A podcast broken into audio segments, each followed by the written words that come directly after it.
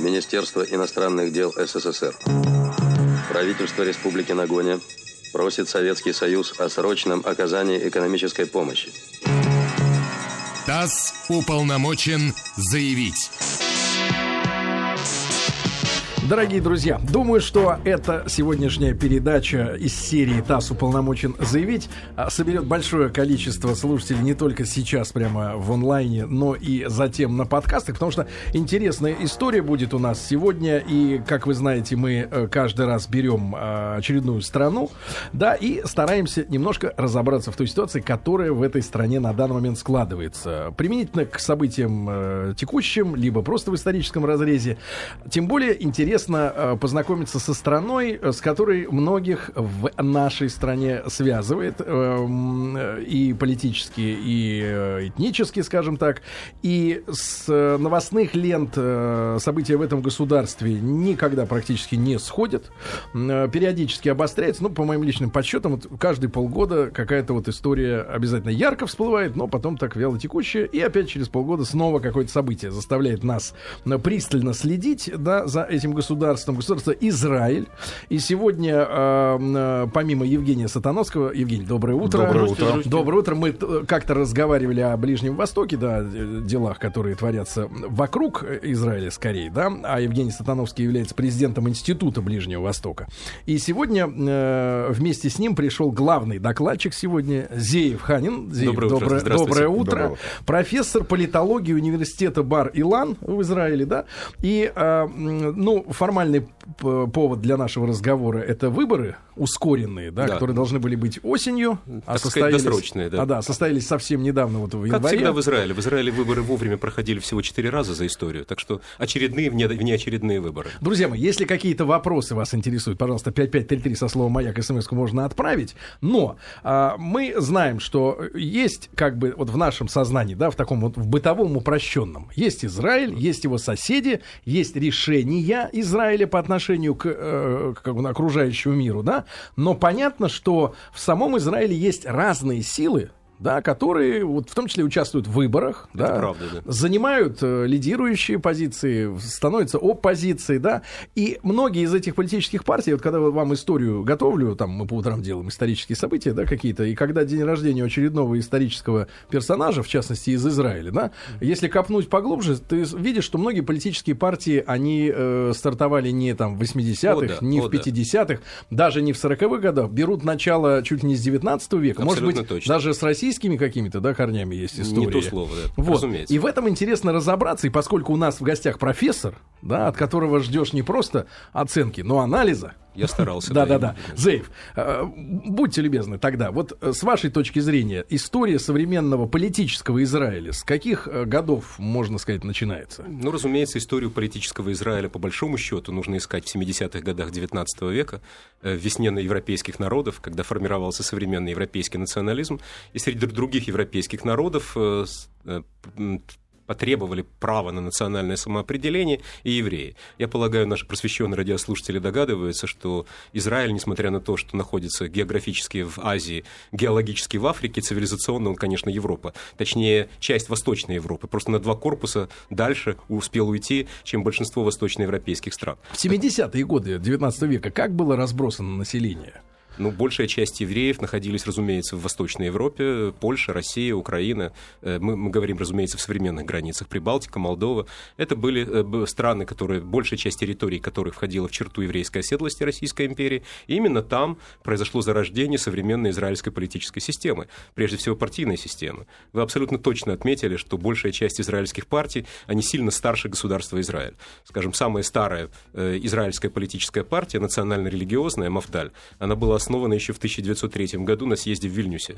Вот. А другая, очень старая израильская партия, которая долгое время почти безраздельно господствовала в израильской политической структуре, э, партия Мапай, партия труда, э, она восходит к движению сионистов-социалистов, э, которые образовались еще на съезде в 1906 году в Полтаве, ну и так далее.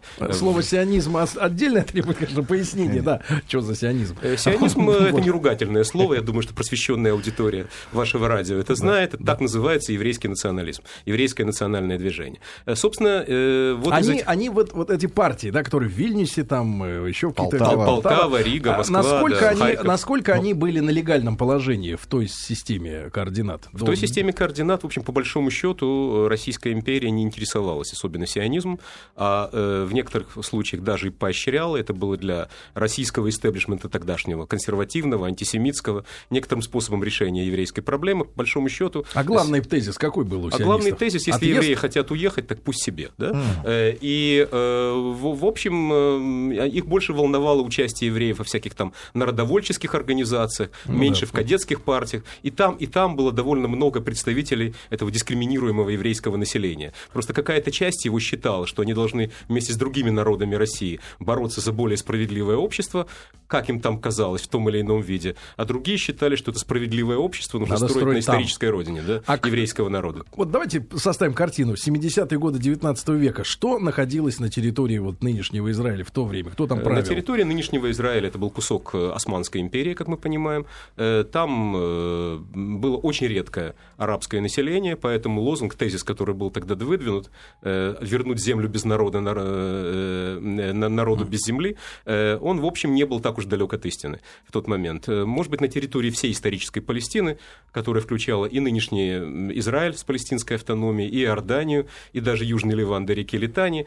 там проживало порядка 600 тысяч, 600 тысяч человек всего. Для сравнения Э, сегодня. Для сравнения сегодня вот на, На двух этих этих территориях территориях. порядка 12 миллионов человек. Стало быть, э, э, по большому счету, это было заболоченная, э, запустыненная и абсолютно никому не интересная территория с э, редкими бедуинскими племенами, которые там бродили, э, с малонаселенными городами и деревнями. Э, Там был, естественно, два относительно крупных города. Это был Иерусалим и Хеврон, большая часть населения которых уже тогда были, составляли евреи. Но в целом там было среди вот этого очень редкого населения был так называемый старый шуф, то есть старое еврейское население. Вот, Которые вот испокон, да? которая испокон веку там находилась. Скажем, есть несколько сот семей в Израиле, которые не в состоянии ответить на вопрос, когда ваши предки сюда приехали, потому что они никогда отсюда не уезжали. Э, Так вот, со- соответственно, в... э, но э, время от времени там приезжала публика из Восточной Европы, из Северной Африки, изгнанники из Испании, скажем, старый Шуф, то есть старая еврейская община, говорила на ладино в основном, немножко на идиш, что ли, вот сегодня все говорят на иврите или основная масса. В любом случае, в тот момент, когда возникла идея о том, что евреи тоже народ, а не этническая группа и не сословная группа, а народ, который имеет право на самоопределение, в конечном итоге победила идея, что самоопределиться в национальном государстве можно только на исторической родине. Что, в общем, по большому счету и состоялось. Однако институты власти будущего израильского государства возникли в диаспоре. От э, идей, которые заимствованы из европейского национализма, как и из еврейской традиции, э, так и института власти, как, например, Кнессет. Он прямой наследник сионистских конгрессов, на которые выборы проходили ровно так же, как сегодня в парламент Израиля. Зейв, э, я напомню, у нас в гостях э, Зейв Ханин, э, профессор политологии университета Бар Илан из Израиля. Вместе с ним Евгений Сатановский в студии. Он ждет своего часа. Я думаю, Евгений Тихо сейчас слушаю скажет. Да, да, да, да, да. Президент Института Ближнего Востока. Э, Зейв, раз уж вы профессор, э, можно вас э, попросить дать, ну, может быть, не филологическую справку, но хотя бы в общих чертах понять идиш и иврит. Да. Вот, вот и почему идиш так похож на немецкий? Идиш является диалектом старонемецкого языка, когда в Чтобы Германии... было понятно на Да, товарища. Когда в, в Германии нам приходится иногда там, сказать несколько слов на идиш, нас спрашивают, почему вы говорите на швабском диалекте. Э, Это, в общем, э, э, тот, язык, знаете, для евреев, для многих еврейских этнических групп в диаспоре, субэтнических групп общин, характерно заимствование культуры народов, среди которых они живут. У филологов есть такое понятие этнолект. Это язык или диалект другого языка, который та или иная еврейская община использует как свой национальный язык. Да? Поэтому идиш является этнолектом немецкого языка, вот тем вариантом старонемецкого, который использовали евреи. И даже для тех, э, кто жил в основной массе в, на Восточной, э, в Восточной Европе, на территории Российской Абсолютно империи, все равно идиш был, Все да, равно идиш, потому что Восточная Европа заселялась из Западной Европы. Есть там всякие теории о том, что российские евреи, польские и так далее являются потомками хазар. Ну, анекдотичная теория, хотя книжки на эту тему э, Не издаются, этой теории. да, издаются в России тиражами, э, э, стократно превышающими там серьезные исследования, в том числе вот публикуемый институтом профессора Сатановского, вот, ну, как бы, так сказать, народ предпочитает почему-то тема. чушь собачью вместо Один. серьезных исследований. Да, ну, ладно, но это отдельная Зай, тема, так вот, Зай, стало быть, да. Да, что делали да, что англичане на тех территориях? Да, так вот, что делали англичане? Начнем с иврита. Иврит – древнееврейский язык, когда разные еврейские общинные группы решили возродить национальное государство, нужно было искать некую базу для совместного общения, поэтому естественным образом русский еврей Перльман Бен Егуда, при, принявший имя, да, он, так сказать, использовал этот вот древний язык для того, чтобы сделать его языком повседневного общения в а национальном как, государстве. А как вот язык, ну, фактически мертвый же фактически, да? Ну, не совсем так. На нем писали книжки, на нем молились, на нем говорили, но э, сов, ну, в, в проценты, да, проценты населения. Ну, Тору на нем написано, значит, да, как минимум каждый Тора. еврей раз в неделю в синагоге Читает. разворачивает и куда Верно. Это, этот язык абсолютно не близок к идишу, Нет, да? никакой связи. Это семи... иврит семитский язык, идиш все-таки язык германской группы. Э, понятно, что на иврите печатались даже книжки, даже литературные произведения в XIX веке. Еврейские просветители это делали. Но понятно, что когда встал вопрос о том, что э, о национальном языке в национальном государстве должен быть живой язык. На нем нужно покупать железнодорожные билеты, ходить в театр, преподавать в университетах, да, э, говорить на языке, как я помню, в Тель-Авивском университете мой коллега, немецкий еврей, который говорил на очень высоком иврите, он общался со студентами, «А не соблаговолит ли промолвить господин мой? Э, я прошу простить, мой господин, но ваш ответ не нашел благоволения в очах моих. Он да? говорил на, вот на так вот на, иврите, на таком иврите говорить нельзя в повседневной жизни. Поэтому было сделано Нормальный то, что сделано, это живой так, развивающийся язык. А, а вот этот живой нынешний язык, это компиляция или это упрощенный э, это, э, иврит? Прежде всего, это, разумеется, основа, это вот те самые ивритские корни старые. Современный изра... любой израильский школьник читает совершенно спокойно древнееврейские тексты, там, кумранские и так далее, совершенно спокойно читает, он, может быть, произносит не совсем так, как произносили 3000 лет назад, но вполне понимает эти тексты намного лучше, чем русский школьник нынешний поймет старославянский текст, например, да, вот, ну, плюс заимствование, много взято из арамейского языка, то есть арамейские слова сегодня используются как э, слова э, упрощенные бытовые, скажем, вместо «м» и «ав» мать и отец на иврите, мы говорим арамейские слова има, аба, мама, папа, да, э, э вот. Э, есть э, некоторые арабские заимствования, понятное дело, и очень-очень много из славянских языков. Русские корни, русские суффиксы, русские слова э, и так далее и тому подобное. Знаете, новым репатриантам, которые не приезжают... Было, не было, кстати, да. вот желания, как, например, у, у тюрков, да, в Турции, э, очистить язык от заимствованных слов, потому что эта дискуссия и у нас периодически процесс, возникает, да? Идет. Это, возникает. несомненно, процесс идет все время, работает Академия языка иврит, она все время придумывает иври, ивритские аналоги для э, иностранных слов. И англи... с англицизмами тоже э, вот, Но процесс американизации языка идет намного быстрее, э, и, и хотя, так сказать, есть всякие попытки вместо э, э, заставить людей говорить сахрахок вместо телефон, меньшак вместо интерфейс, и, и что-то там такое. А да? как в буквальном переводе вот эти слова звучат? Вот по-русски? так и звучат. Нет, по-русски а, я имею в виду, э, чтобы э, понимать. Сахрахок это телефон, так и ну, есть. Ну, так и есть. Так и есть. Меньшак а, это а... интерфейс, это то, что на компьютере мы видим, вот это вот... Э... Не, я понимаю, а как это переводится на русский, вот само слово еврейское, вот это вот, э, ну, вот этот иншак, Если да? Иншак это интерфейс, нет такого русского слова. Не, как, не... как вы это называете, э, когда вы смотрите а на как, компьютер? придумана комбинация звуков с нуля? А, нет, это был, был это взят корень, который не использовался, но комбинация э, букв в нем, он, в общем, означает э, ровно вот это. То есть у вас есть огромное количество комбинаций для трехбуквенных корней, которые не используются, но которые имеют смысл. Просто эти, эти, эти слова не использовали за ненадобностью, да, но построить э, эту комбинацию. Короче, надо взять неиспользуемые слова и заменить и, все эту английскую заразу. Да, но самое главное, что человек, который не знал их, он понимает, о чем речь, да, потому а. что когда вы вместо кассета говорите колетет на иврите, да, то вот эти вот три буквы, э, э это, в общем, восходит к корню калат, записал. Поэтому, когда вы говорите колетет, все прекрасно понимают, что это. Э, и э, э дальше... Ну, понятно, понятно. Э, Хорошо. Ну, так далее. Про, про англичан. Да, что делали вот англичане. там англичане э, в, так сказать, э, в, ну, на рубеже 20 века, да? Э, была Первая мировая война, как вы помните, да? Э, потом до этого 200-300 лет был так называемый Восточный вопрос. Э, в какой-то момент выяснилось, что любая страна, претендующая на статус великой державы, должна присутствовать на Ближнем Востоке. Потом была борьба за наследство разваливающейся Османской империи. Великобритания и Франция поделили Ближний Восток после Первой мировой войны. Французы взяли себе Сирию, Ливан. Англичане взяли себе Ирак и Палестину. Причем Палестину они получили в мандат от Лиги наций. Под обязательство создать там еврейский национальный очаг, декларация Бальфура. Я полагаю, наши образованные радиослушатели знают, о чем речь. И, в общем-то, так сказать, англичане были первой великой державой, которые пообещали евреям стопроцентное счастье и обманули, да? После этого было много, которые обещали и обманывали. А, кстати, вот мы так перескочили уже после как бы э, Первой мировой войны. А насколько действительно вот та информация, с вашей точки зрения, что а, наше участие России, да, в Первой мировой войне, ну, если э, учитывать, что мы тогда были больны достаточно сильно мессианством, панславизмом и прочими делами, да, что э, как бы у нас были договоренности с теми же англичанами, союзниками по Антанте, что эти земли, да, землю обетованную после победы над коалицией германцев, в которую входили и турки, мы как бы возьмем под свою опеку. Э, Договоренность с англичанами это сильный ход. Да, да, Россия да, да, да. с англичанами это смешно, только да. договаривается. Это, это смешно, да. Всю историю. Ну, но я скажу вам, что это было, было даже больше того. Это, это были некие понимания на неформальном уровне. Договоренности не было.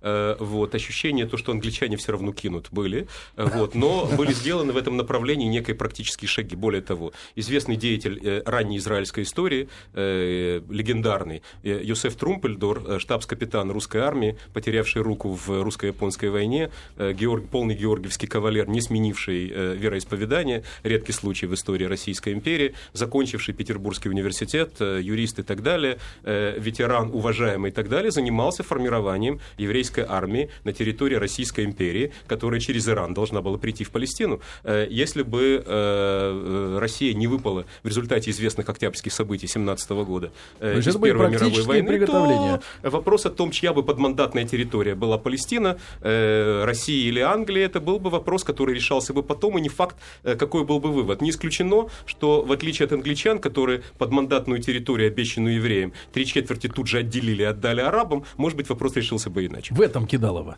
Э, и в этом тоже, э, скажем так. Во всем. Да. И э, что, я так понимаю, что как раз после Первой мировой войны пошел ведь, да, процесс переезда на эту территорию. Ну, процесс переезда да? пошел еще с конца 19 века, собственно, сионизм. Ну, я имею в виду более массовый такой. Э, массовый, пере...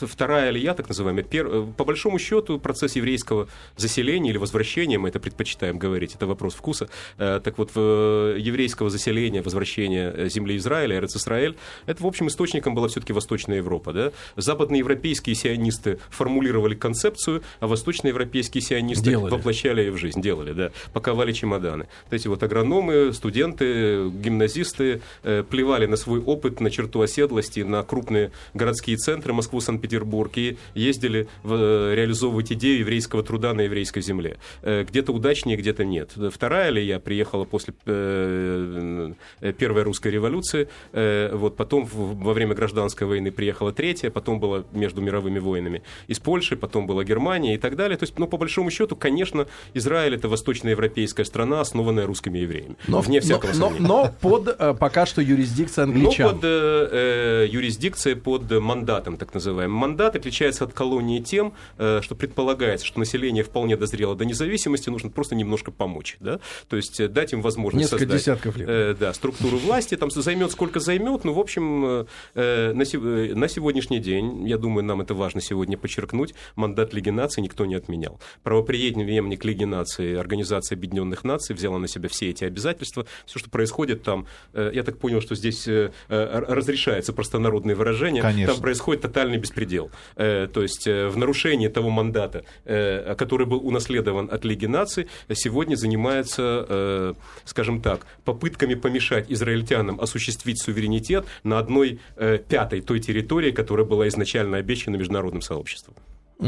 Хорошо. Друзья мои, мы сегодня говорим э, в нашей э, программе ТАСС уполномочен заявить о политической ситуации э, в Израиле против, после выборов, которые прошли в начале января.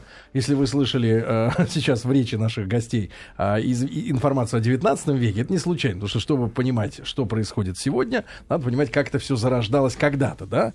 И вот я думаю, что мы дошли, так условно говоря, до момента образования, да, уже государства Израиля, Израиль. И, э, Зеев, я так понимаю, что э, были же в, в то время на территории, подмандатной этой территории, и террористические группы, да, такие вооруженные группы, скорее так, э, ну, начнем с, которые да, боролись с, с британцами, да, что... Э, ну, скажем так, вопрос террористические э, или освободительные, это, да, да, это да, вопрос вкуса, да, милитантные да. группы, да. Э, ну, начнем с того, что их было довольно много групп арабов, которых можно было бы назвать террористическими, но это была обычная ситуация, бандитские шайки бедуинских племен, которые грабили все, что плохо лежит, да, и для того, чтобы э, обезопасить еврейские поселения, создавались отряды самообороны, из которых потом в конечном итоге и, и выросли э, э, боевые подразделения э, израильских сионистских партий, которые стали основой ЦАГАЛа. Э, естественно... А ЦАХАЛ — это армия обороны. А, армия обороны Израиля. Армия, ЦАГАЛ, армия, да. Друзья мои, значит... Свагана Израиль, да, армия обороны Израиля. Понимаю. Запомнил. Значит, друзья мои, сейчас мы прервемся на новости, новости спорта, ну а потом продолжим. ТАСС уполномочен заявить, сегодня посвящен политической системе в нынешнем Израиле. Дорогие друзья, сегодня в рубрике ТАСС уполномочен заявить мы говорим об Израиле. Как всегда, тема больше гораздо, чем рамки программы. Всего час у нас неполный есть в неделю. А, но, тем не менее, тем не менее, сегодня у нас в гостях а, Евгений Сатановский, наш, э, так сказать, уже не первый раз гость, да, президент Института Ближнего Востока, и Зеев Ханин, профессор политологии университета Бар Илан из Израиля. Всего три с половиной часа перелета, и вот он уже здесь. Да. И мы сегодня говорим о государстве Израиль, потому что в конце января прошли выборы. Но чтобы понимать, какая расстановка сил на выходе с избирательных участков, надо понимать, что за система сама по себе в Израиле. И э, мы уже как-то коснулись Цахала, армия обороны Израиля, да? да. А какая партия из этой э, структуры вышла? Или все-таки армия не дала никаких политических О, вот, нет, структур? На, на, напротив. На самом деле в э, израильский политический класс формируется традиционно из двух, а теперь из трех источников. Первое это то, что здесь назвали бы партийной номенклатурой, но учитывая, что партий не одна, а очень много, э, партии, их молодежные движения, организации являются некой такой вот школой воспитания политических кадров. То есть люди есть, которые прямо вот с институтской скамьи со фактически, да, да со школьной, уже скамьи, чиновник такой, да? Не совсем чиновник, нет, политик. активист, я бы сказал, активист, да, он политик. Представитель какой-нибудь студенческой организации, ну, скажем, министр иностранных дел до недавнего времени, а Виктор Либерман начинал свою карьеру в качестве... Это подсудный, который? Э, не тот, я буду. Ну, это хороший, хороший термин, оставим это пока в стороне.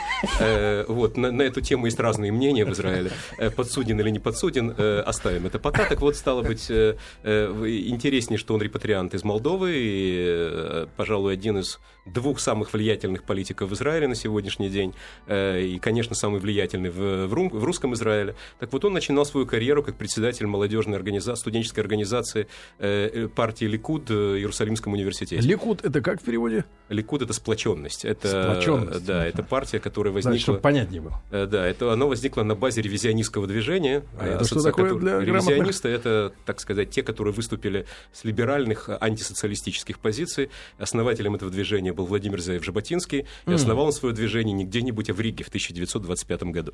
Так вот, стало быть, в, э, так вот сказать, видите, люди ли, начинают... А яркие персоны из Ликуда сегодня Бенемин Натаньяху, ныне действующий премьер-министр, ну и так далее. Они лидеры, кстати говоря, вот на минувших выборах. Да, конечно. Да? Они э, не настолько, как им бы хотелось, да, но, но все-таки 31 мандат, то есть более четверти э, мест в Кнессете они получили, и, следовательно, у них есть золотая акция для формирования очередного правительства, что и происходит. Какой вот у победителей эм, посыл? Что хотят и кто их поддерживает? Давайте начнем с того, что ситуация, если уж мы заговорили об этом в Израиле, мы имеем вот унаследованную от сионистских конгрессов первых, еще проводимых в Европе, э, имеем пропорциональную систему выборов. Вся страна один избирательный округ, э, и мы голосуем не за конкретных кандидатов, как при мажоритарной окружной системе, а э, за партийные списки. Это, в общем, применяется и в России, э, и, по крайней мере, частично. В итоге создается иллюзия, что вы можете основать тот или такой вот список, большой, маленький, тематический и так далее, и обратиться к всей ну, корпусу избирателей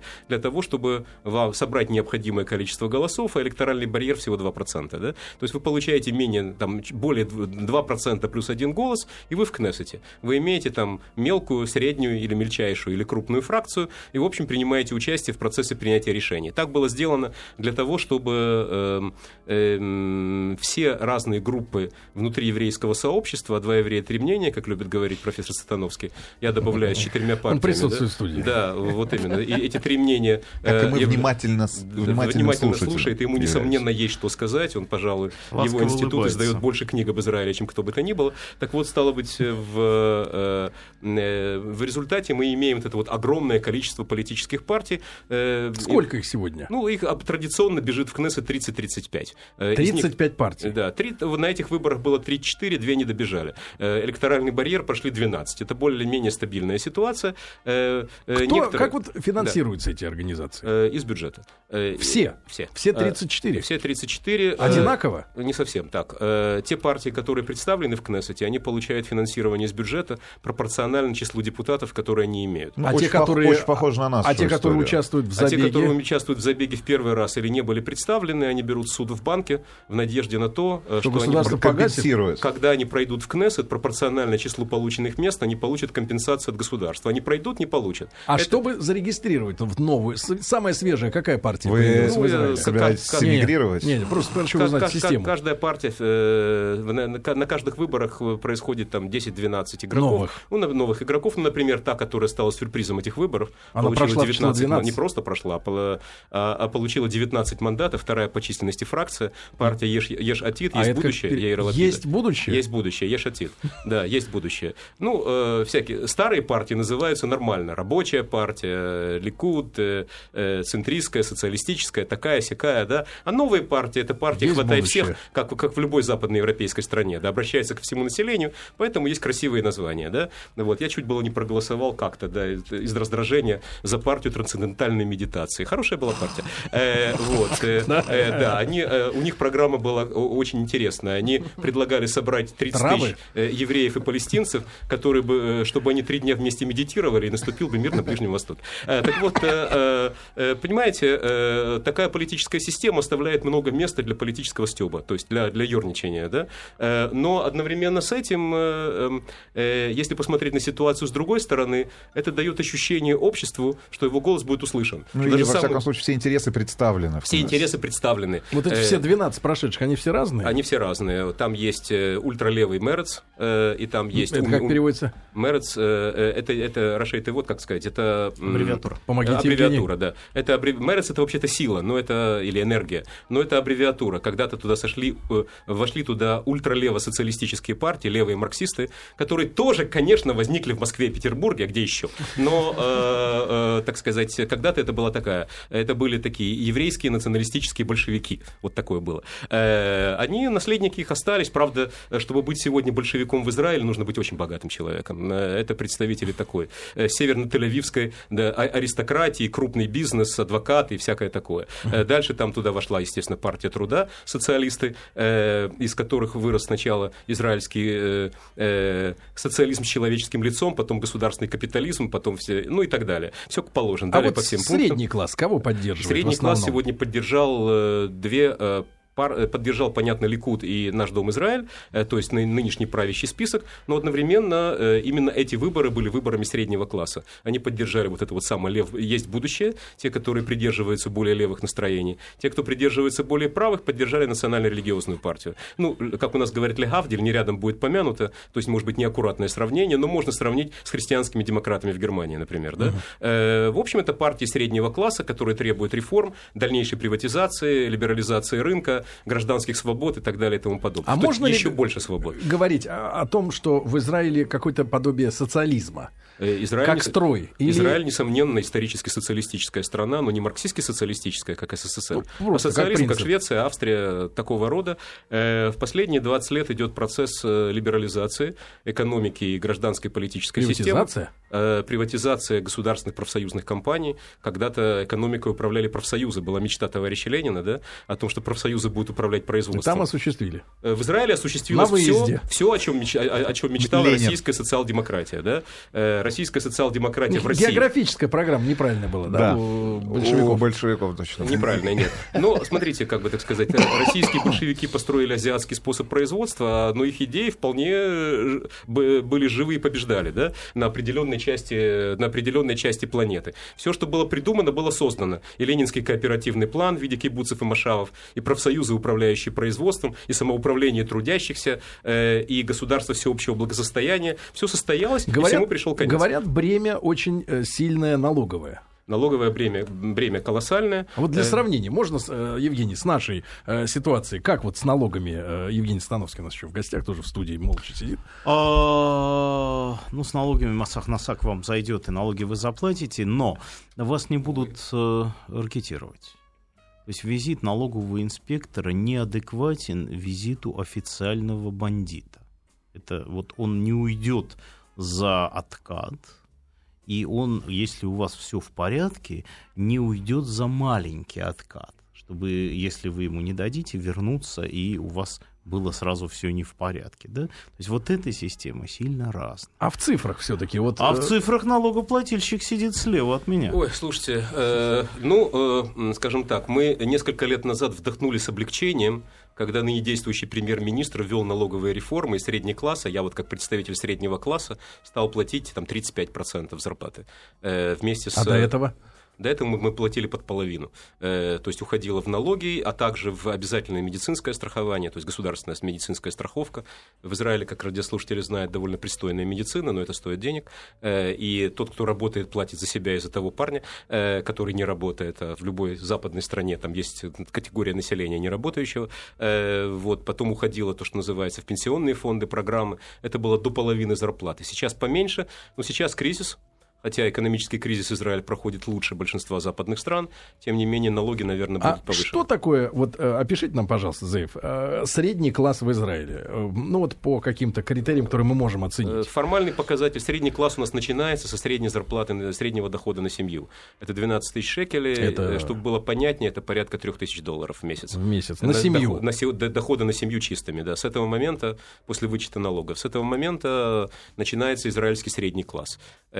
Разрыв... Таких большинство? Как... Таких, э, таких порядка 60%. Но э, Э, есть, э, скажем так, но разрыв доходов тоже чрезвычайно велик. Есть то, что мы называем верхняя десятка доходов, э, которые получают ну, в разы угу. большие зарплаты, суммы, там, крупные если, менеджеры Зив, и так далее. Если 3 тысячи – это вот минимум входа в средний класс на да, семью, на семью да, да. то нищета со скольки считается уже стартует вот на семью? Какая минимальная а, плата, за которую уже дальше Нищета уже... стартует с минимальной зарплаты. Минимальная зарплата – это сегодня уровне, 4, если я не ошибаюсь, 4600, я могу ошибиться, или 4300 шекелей, то есть порядка 1100-1200 долларов. На семью? На человека, зарплата. На человека. Да? Э, если в семье, Ниже 1200 не, долларов? Не, если, так сказать, э, э, семья, в которой оба работают и получает меньше 2000 долларов, это, это беднота. И, ну, скажем так, понятие нищета в Израиле относительное, голодных нет. Угу. Хотя нам время от времени рассказывают о том, что вот полная нищета, и людям нечего есть. Э, да. Но это в основном... Да. Зейф, важный да. вопрос вот какой. Э, мы понимаем, да, Израиль появляется, как правило, в новостях, в военных сводках, да, событиях тех или иных военного порядка.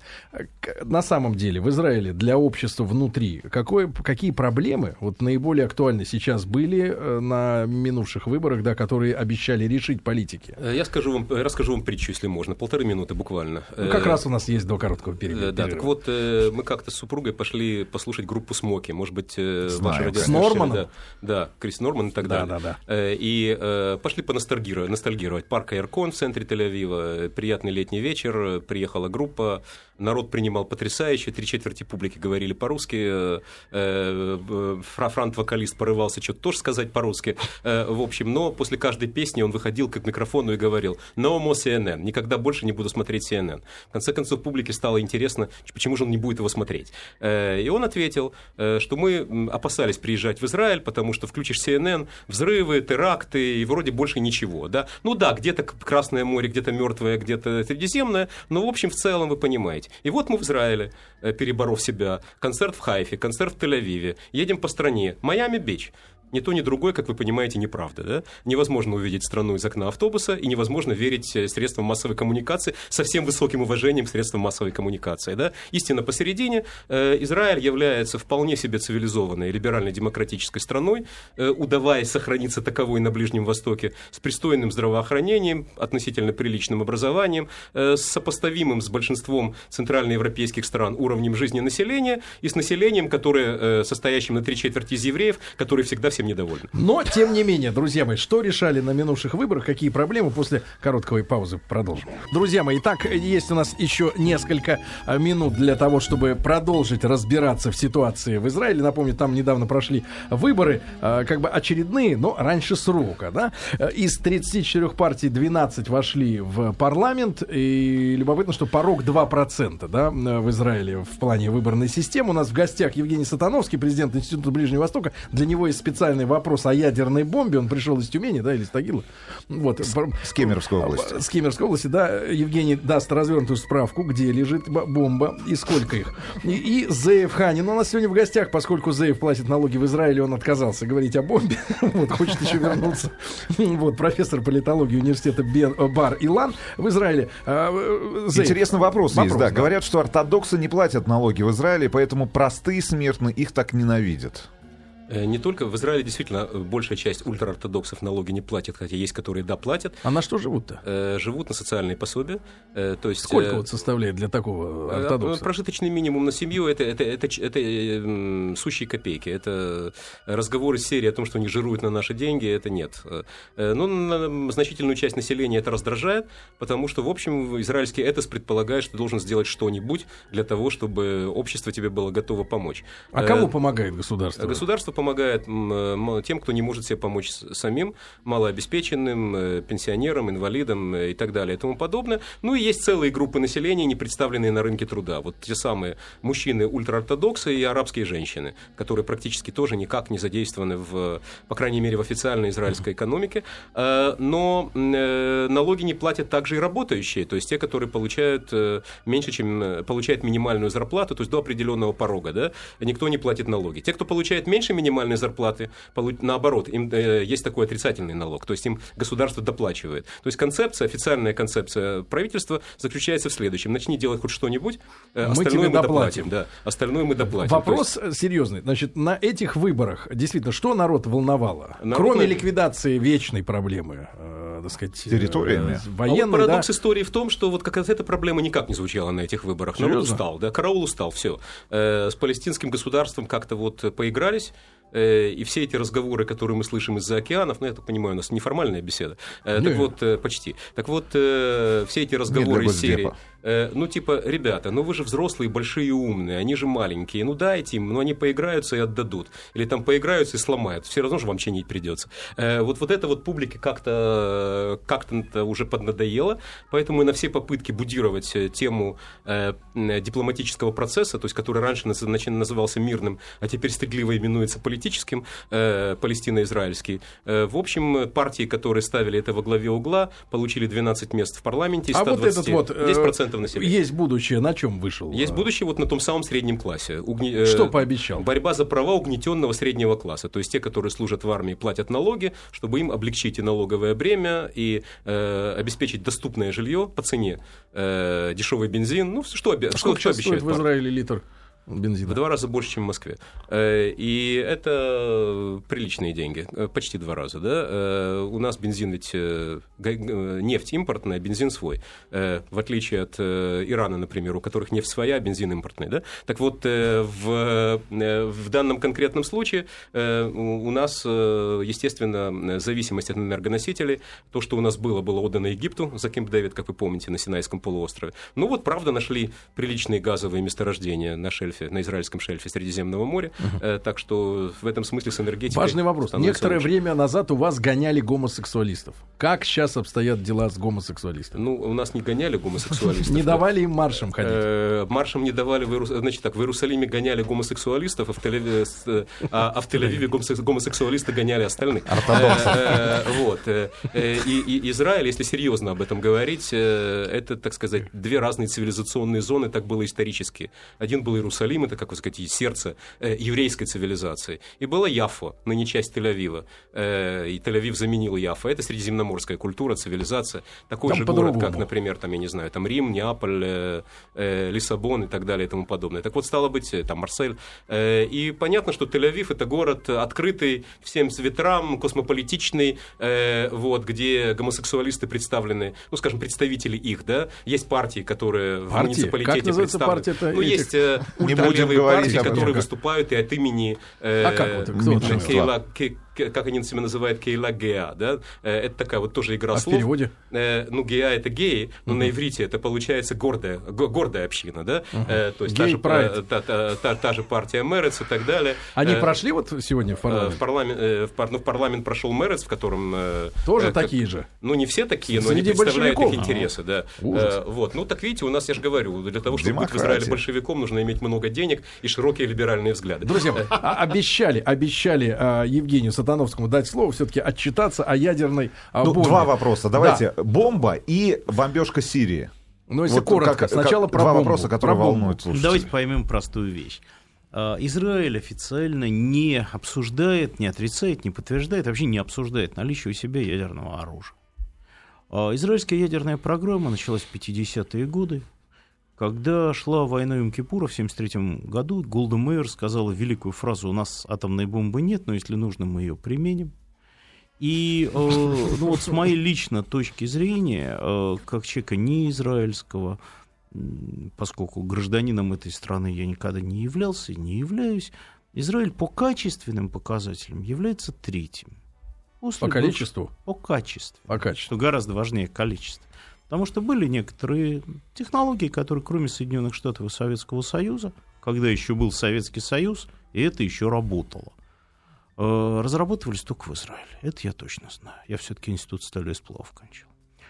А по количественным, ну, там некоторые разные есть вопросы, больше чего у французов и англичан, или все-таки у израильтян поболее, ну, там никакой Китай рядом Хорошо. не стоят. Времени не так много, Евгений. И Что же касается Сирию. Сирии, ее атомными бомбами не бомбили, и, собственно говоря, это есть оружие последнего удара, если что, будет оружие сдерживания а вовсе не там, удара по кому-нибудь. Почему так важно израильтян, собственно, разоружить, там закончиться их ядерной программой, и этим дружно занимается все и арабское, и иранское лобби. А в Сирии пошло вооружение к Хизбалле, которое меняло баланс. Модифицированные ракеты, которые должны были сбивать израильские истребители, не дошло. Точно так же, как если химическое, биологическое оружие со складов Асада пойдет совершенно неважно к каким террористам, за Асада, против Асада. Ну, значит, это оружие вместе со складами и центрами производства будет ликвидировано. Вот и все, все очень просто. Евгений Сатановский. Несколько слов о бомбе и о Сирии. Да.